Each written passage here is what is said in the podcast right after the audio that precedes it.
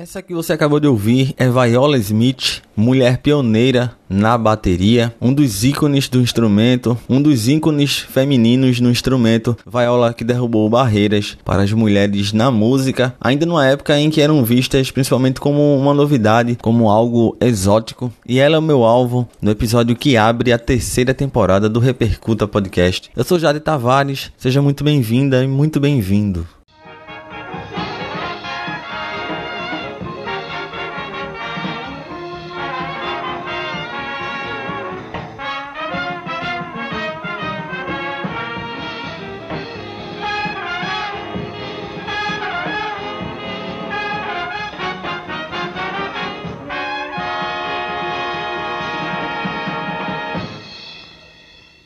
Viola Schmidt ou Viola Smith nasceu em 29 de novembro de 1912 no Monte Calvary, que é uma vila que pertence ao estado norte-americano de Wisconsin. Ela pertenceu a uma família com nove filhos, das quais sete mulheres. Conhecidas pelas irmãs Schmidt, Viola cresceu num ambiente musical. Seu pai tinha uma casa de shows e uma das ideias que ele teve foi inserir cada uma das filhas em um instrumento específico para se montar uma orquestra própria do lugar. E aí o fato de ser uma orquestra apenas formada por mulheres foi uma grande novidade, uma grande jogada, uma ação inteligente de marketing, inclusive na época, que deu muito certo. A sua irmã mais velha, Irene, foi a pioneira, escolheu o trombone. Outra irmã, chamada Erma, ficou responsável pelo vibrafone e Edna partiu para o trompete. Suas outras irmãs, Lila no saxofone, Mildred no violino e Sally, por sua vez, no saxofone baixo. Viola foi a sexta a entrar na orquestra. Ela tem apenas 13 anos, isso em 1925. Nos finais de semana e nos períodos de verão, elas saíam em turnê e foi durante uma dessas incursões que elas transformaram o nome de Schmidt para Smith, até pela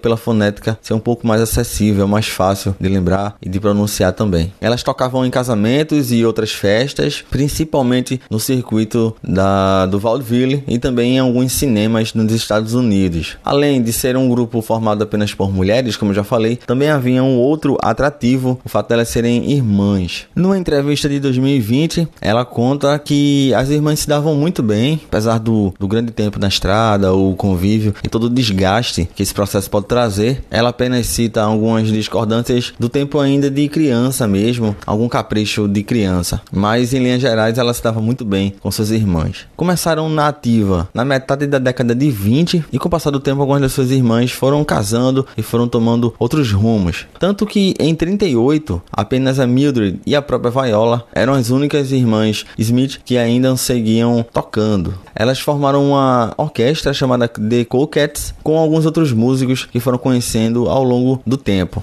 E foi com essa orquestra, exatamente com os The Coquettes, que a Viola ficou mundialmente conhecida.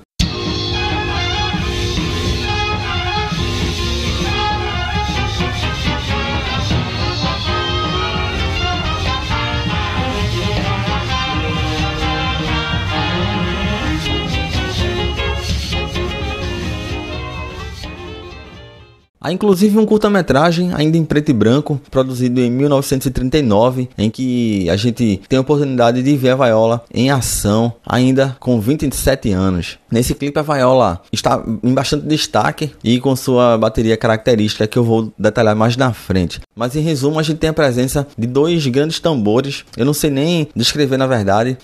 Eles, eles se parecem muito mais com o formato de uma luminária, inclusive, mas que ficavam virados para ela para além da bateria e enfaixado, na verdade, do set, em destaque no set, como uma marca registrada da Viola. E ela mesma admitiu que a presença desses tambores era muito mais pela questão visual do que necessariamente da performance musical. Era um atrativo para a época e fazia parte do espetáculo. O curioso é que com o passar do tempo a gente não costuma ver bateristas com essa configuração, com essa com a presença desses tambores. Ficou uma coisa bem específica do set da Viola mesmo, lá atrás, lá nos anos 30 os tambores ficavam praticamente na altura da cabeça e para tocá-los ela tem que ir mais para trás um pouco com, com os braços para poder alcançá-los. Sua irmã Mildred, que era clarinetista da banda, se casa em 1941. E aí, a gente tá falando também da época da Guerra Mundial. E aí a Viola fica noiva por um tempo muito breve, antes da guerra, mas é como seu noivo foi convocado e despachado para a guerra,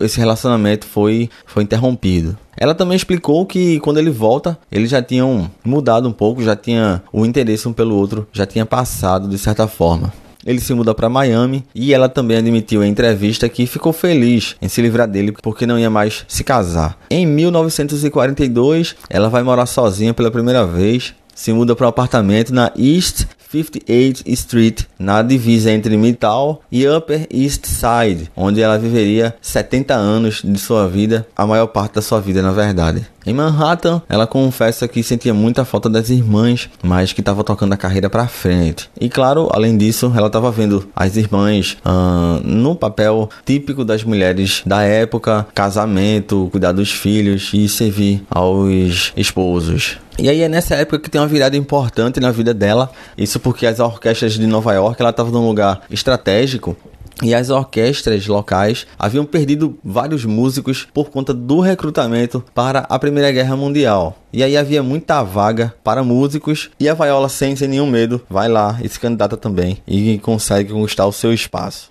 E a Viola tinha vantagem nisso porque ela conhecia bastante por esse background que ela tinha familiar ainda. Ela conhecia grande parte das músicas executadas nessas orquestras. Uma figura especial na carreira dela foi o Phil Spitali. Ele trabalhava como band leader, que era praticamente um produtor. Funcionava na verdade como um papel que hoje a gente tem de um curador, digamos assim. Phil, ele tinha muito respaldo nas rádios da época e é aí que ele decide organizar a sua própria orquestra, a Phil Spitali All Girl Orchestra. Isso em 34. Ele teve essa ideia depois de ver a violinista Evelyn Kane Klein em ação. Nos anos seguintes, Viola e o Phil ficam muito próximos e fazem vários testes com mulheres de todo o país para formar uma orquestra toda feminina no que descamba posteriormente no The Hour of Charm ou mais uma vez na Phil Spitali All Girl Orchestra. Nessa época o grupo excursionava bastante e a Viola inclusive chegou a dormir em vários acampamentos para poder dar conta. Era uma espécie de turnê, é a adaptação do que seria uma turnê hoje, isso lá nos anos 30. É importante lembrar que nesse período em que ela iniciou sua carreira de forma mais profissional, anos 30, 40, até mesmo os 50, e na verdade até hoje as mulheres ainda sofrem com essa estigmatização, mas é uma época em que uma mulher ser solteira e nunca se casar era algo estranho para a sociedade, ainda mais focando na própria carreira. Se em 2023, ano de gravação desse episódio, nós não precisamos fazer muito esforço para pensar nisso e para saber de exemplos, imagina lá atrás.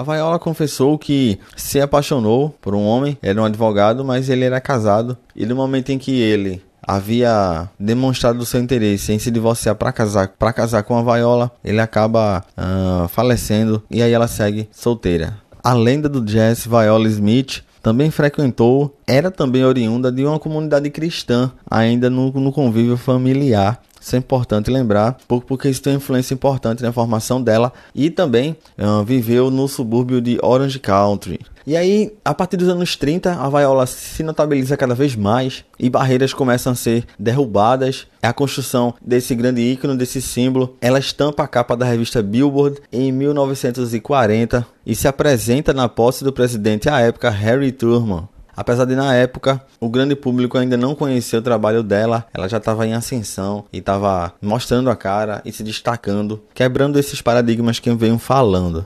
A Viola tem lugar cativo em qualquer lista de grandes bateristas, femininas ou não, tendo influenciado outras bateristas nas décadas posteriores, a exemplo da Karen Carpenter, Moe Tucker, Sandy West, Alice DeBurr e tantas outras. Ela é considerada a primeira baterista de jazz feminina profissional e uma das mais antigas musicistas de jazz. No início da década de 40, ela ganha o seu apelido uh, característico de Fastest Girl Drummer, em tradução literal, a baterista mais rápida de todas. E aí é nessa década também que ela conquista seus primeiros patrocínios e, sua, e suas primeiras e seus primeiros contratos com marcas. Uh, a Ludwig a patrocina nas baterias. A gente tem também a WFL Drum Company e a Zildjian também fecha parceria com a Viola para fornecimento e utilização de pratos. Um baterista importante na formação dela é o jazzista Billy Gladstone. Ele compunha o programa The Radio City Music Hall e depois ele passou a tocar bateria em algumas temporadas do cabaré da Broadway, ainda em 66, para onde a Viola vai posteriormente. Futuramente ela também se muda para Costa Mesa, lá na Califórnia, onde passa também grande parte uh, da sua vida, principalmente o finalzinho da sua passagem. Nascida em 1912, vale lembrar que para se ter noção da importância da figura dela e da atuação ao longo dessas décadas, as mulheres só tiveram direito a voto em 1922. A Viola nasceu 10 anos antes, então esse era o cenário da época. No fim da vida também, a Viola fez parte de uma comunidade chamada The Peacemakers, que, em resumo, era uma, um grupo cristão insular que era composto principalmente por mulheres idosas. A Viola fez parte disso já na fase final de vida. E havia também a Peacemakers Country Store, que era uma loja no estilo artesanal que dava vazão e vendia esses produtos desse, desse grupo agricultores e que tem aquela, aquela economia local eh, de produção de alimentos e venda dos seus próprios produtos. Quando completou 102 anos, Viola cedeu uma entrevista para a revista Tom Tom Magazine, que é, uma, que é uma publicação dedicada apenas a bateristas do sexo feminino. E também durante esse período, o grupo Peacemakers acaba formando uma espécie de orquestra, algum grupo, uma espécie de grupo musical para performances em eventos da, da organização. Nesse caso, a Viola não participou tocando bateria nem nada. E entre as dificuldades em ser uma mulher na, numa indústria bastante machista, e com a presença de muitos homens nos papéis de protagonismo, a Viola, mesmo sem perceber, furou bolhas, ajudou a derrubar paradigmas e marcou seu nome na história da música, influenciando várias outras bateristas ao longo das décadas posteriores. Em plena carreira musical, ela toca cinco vezes no programa do Ed Sullivan, em outros dois filmes também, e se torna musicista efetiva no musical da Broadway Cabaré. Durante as décadas de 20 e 30, ela toca na Schmidt Sisters Family Orchestra, que depois se muda para o nome de Smith Sisters Orchestra, como eu já falei. E a orquestra realiza longas turnês por cinemas e pelo circuito de Vaudeville também, com o Radio Keep Orpheum, tendo todas as irmãs que conciliar a vida musical com a escola. Viola se apresenta também no programa de rádio Major Bond Amateur Hour na década de 30, que foi um marco na carreira dela, em que ela ganha bastante projeção. Em 38, ano de fundação da Coquette, essa orquestra fica nativa até 42, outro grande destaque da carreira dela. Algo importantíssimo também é o artigo que ela publica em 1942 para a revista Downbeat, intitulado Give Girl Musician a Break, que é tipo, dê um tempo para as musicistas, né? dê um, deixem elas, elas praticarem e elas aparecerem. Nesse artigo, ela argumenta que as mulheres tocavam tão bem, tocam tão bem quanto os homens. Até abro aspas aqui um destaque do artigo. Nestes tempos de emergência nacional, muitos das estrelas instrumentistas de grandes bandas estão sendo recrutados. Em vez de substituí-los por um talento que pode ser medíocre, por que não deixar algumas das grandes mulheres musicistas do país tomarem seu lugar? Isso tudo por conta da guerra, como eu já falei.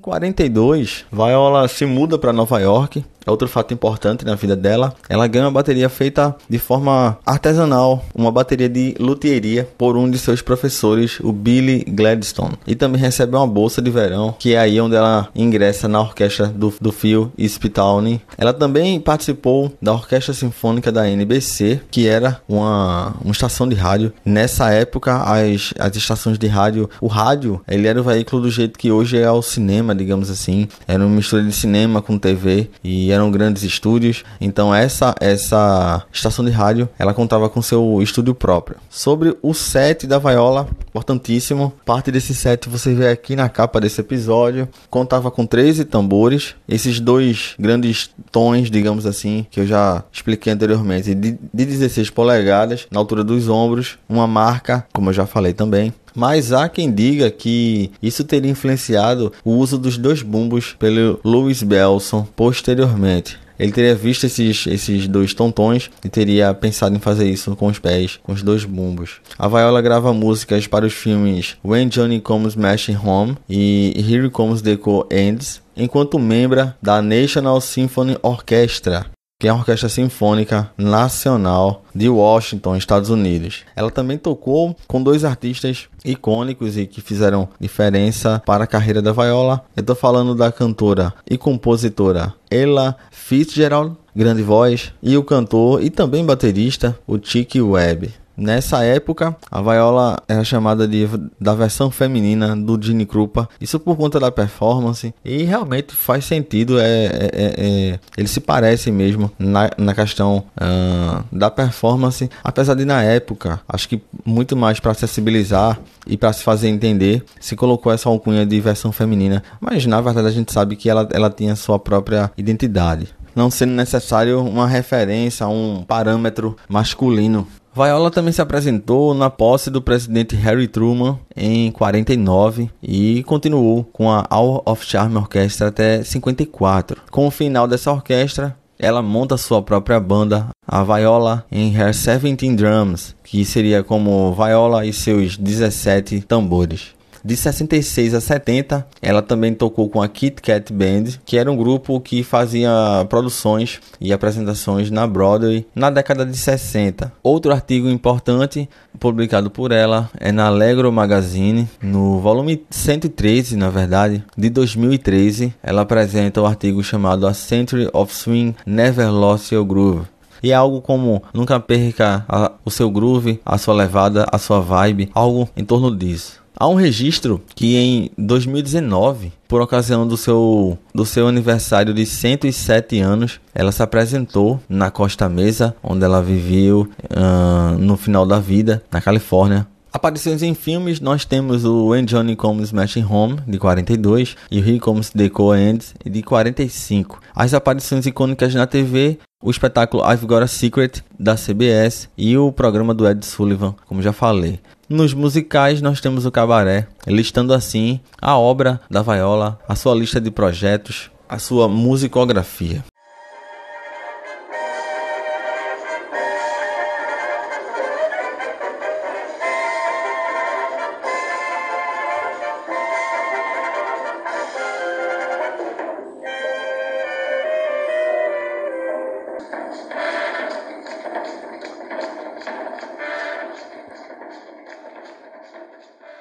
Ela também chegou a tocar tímpanos na Juilliard School de Nova York, escola tradicional. Ela estudou sob orientação do professor Ed Fisher. E sobre essa comparação com Gene Krupa, ela devolvia essa analogia, dizendo que ele é que devia ser chamado de Viola Smith masculino, até porque a Viola veio antes, a Viola foi proeminente e teve sua ascensão antes do Gene. Eu falei da Zildjian, ela foi a endosser mais antiga, a mais longeva da marca de pratos Interessante perceber que a Viola, apesar de ter sido a sexta filha, né, na ordem, ela mesma escolheu a bateria, não foi por nenhuma imposição do pai, não. Ela realmente curtia a parte percussiva das orquestras e foi natural que ela escolhesse pelos tambores. Outros quatro filhos, após a Viola, também entraram no mundo da música, formando a orquestra lá no início da carreira, ainda jovens. Durante a Segunda Guerra, com esse seu artigo Give Girls Musicians a Break, A Viola, percebendo ou não, acabou trazendo esse conceito do faça você mesmo,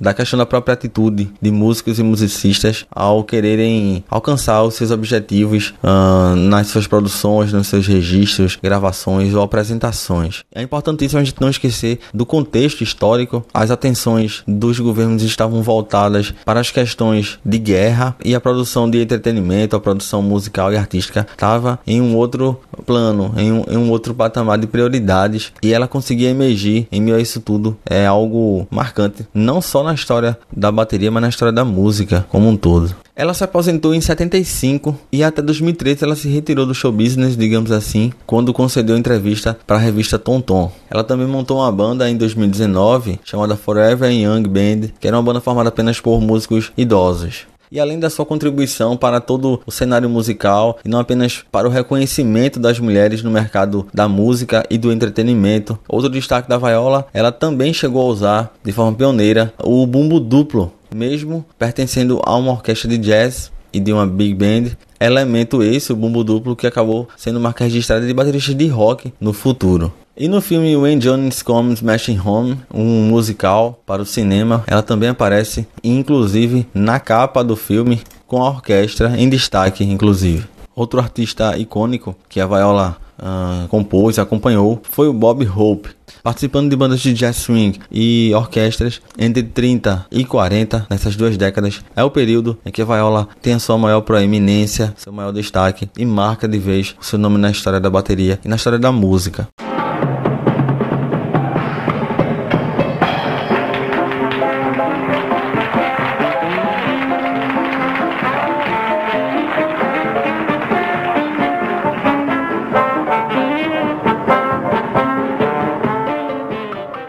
Em outra entrevista, ela fala sobre como era sua rotina musical. Ela explicou que tudo era feito muito na prática, não, não tinha tanta rigidez disciplinar com, com, com seu pai na orquestra. Ela chegou a dizer que nas férias escolares elas praticavam duas horas por dia. Outro filme que a Viola participa, Abbott in Costello, de 45, e chegou também a acompanhar o Billie Holiday.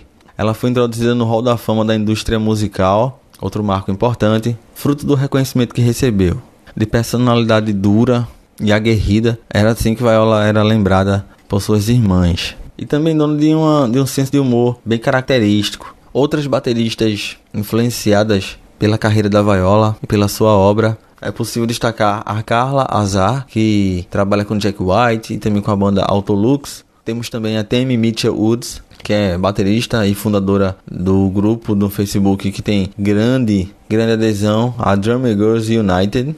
Inclusive a Temi teve contato com a Viola, já chegou, chegou a encontrar com ela e, e pôde também trocar ideias. Inclusive trocando uh, pares de baquetas assinadas como presente. Outra baterista importante, a Claudia Page, que foi nomeada pela revista Sweden Rock e também pela Sister Rock como uma das 25 melhores bateristas do mundo.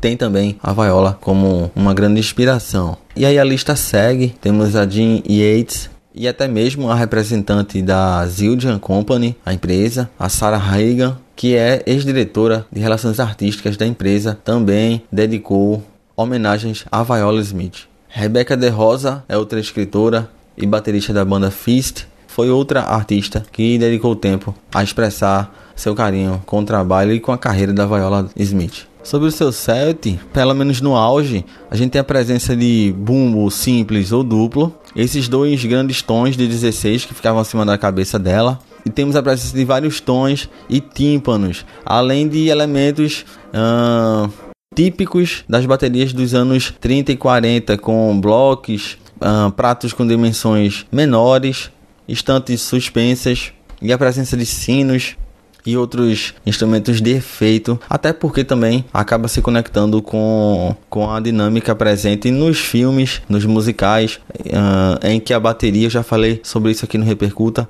sobre a função da bateria para além da música, é, também como Foley, como marcas sonoras que entram na narrativa dos musicais. Nós temos um elemento que se chama diegese, que é quando a música ela faz parte das cenas. A música ou os efeitos de som uh, produzidos por instrumentos musicais, eles também, uh, por consequência disso, entram na narrativa. Então eles são ouvidos também pelos atores, pelos personagens, na verdade, que estão participando das cenas. Uh, nós temos também a presença de xilofones e outros efeitos de sinos, efeitos para médio e agudo, na verdade, nos pratos e nos blocos, é claro. E também presença a depender do set dela. Eu encontrei vários sets em que tem a presença de vários tons, por exemplo, com quatro tons, com três tons, bumbos duplos, como eu falei também, além dos tímpanos orquestrais. I'd like you to meet our very charming little drummer, Viola Smith. Repercuta. Em 2014, foi publicado um livro chamado Women Drummers: A History from Rock and Roll and Jazz to Blues and Country. Esse livro foi publicado por Angela Smith. Não acho que, tenha sido a irmã da, da Viola. Infelizmente, o livro que se encontra disponível na Amazon, inclusive, não foi traduzido para o português. E o livro trata de ícones da bateria que por acaso foram ou são mulheres, né? Eu tô falando assim porque essa divisão, ela, essa coisa de banda feminina, baterista mulher, baterista feminina, é, essa divisão acaba um pouco por segregar e por deixar aquele caráter meio de, de fetiche da coisa, quando na verdade o melhor caminho é a inclusão e não classificarem as mulheres bateristas nessa coisa mais de de um chamariz específico como um fetiche. Numa tradução livre, a sinopse do livro diz: Em 42, a baterista Viola Smith chocou o mundo do jazz ao afirmar na revista Downbeat que as garotas podiam participar de qualquer jam session e se manterem firmes. Angela Smith leva Viola ao pé da letra, oferecendo uma visão abrangente do mundo da percussão profissional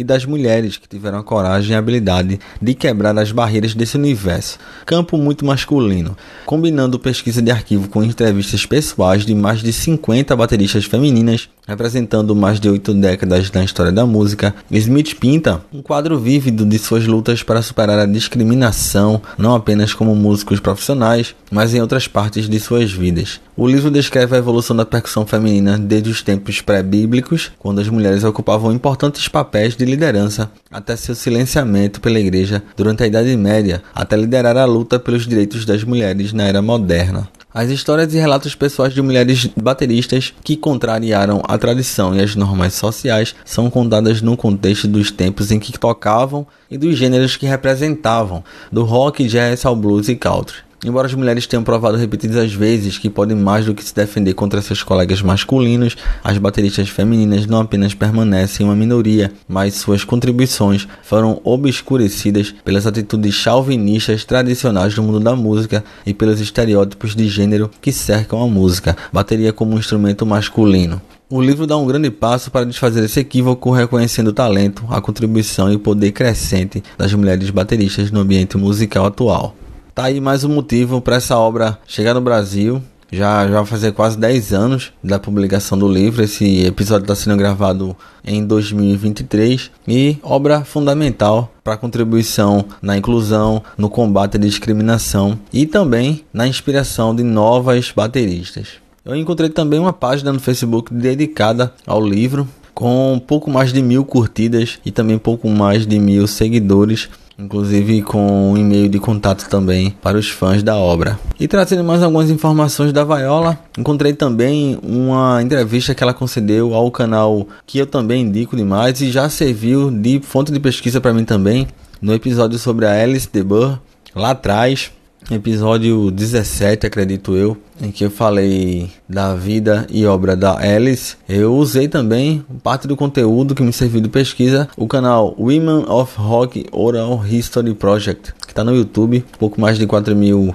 inscritos e que se dedica a, a, figura das mulheres na música, não só na bateria. Nessa entrevista ela fala que havia tempo suficiente entre os estudos e a banda, e o pai dela foi uma figura muito especial e foi quem viabilizou tudo, na verdade, ao montar a orquestra. Ela também destaca seus heróis como o Billy Gladstone, com quem ela estudou caixa, já falei dele aqui também, e claro, Gene Krupa e Buddy Rich, seus contemporâneos, digamos assim.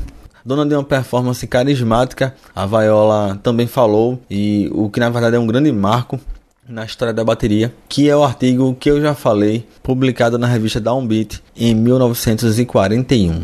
Mas algumas curiosidades que encontrei, o único baterista que aderiu a esses dois bumbos, a esses dois surdos, na verdade, laterais, e eu pude encontrar é, foi o Vigil Donati. Ele usa esses dois tons na altura da cabeça e que contribui com a, com a performance dele, tá aí um influenciado pela vaiola. A Big Band, a Charm Orchestra, ela acaba saindo desse grupo em 54. E outra curiosidade interessante é que lá atrás, no meio da década de 30, em 35, 36, ela costumava receber 79 dólares por semana se apresentando com as orquestras aos finais de semana.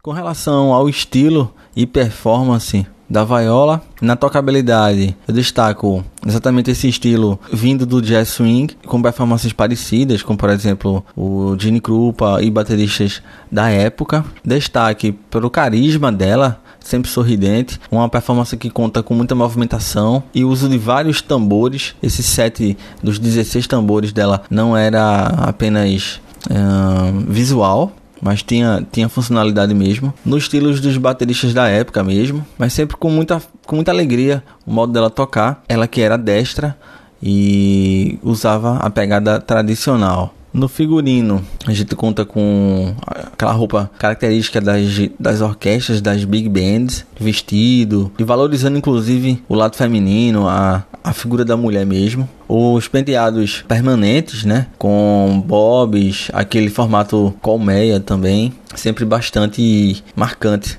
além dos pratos Zildjian e da Ludwig nas baterias.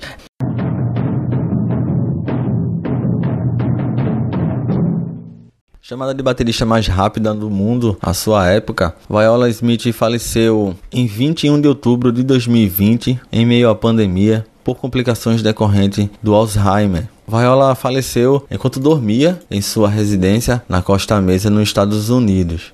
É dessa forma, e trazendo mais uma história fruto de pesquisa que eu adoro fazer, como sempre, que se encerra aqui mais um episódio do Repercuta Podcast. Todo o conteúdo do Repercuta está em todas as plataformas, basta acessar a que você mais usa. A gente se encontra no próximo episódio. Eu sou Jade Tavares e vamos embora para essa aqui a terceira temporada. Um abraço.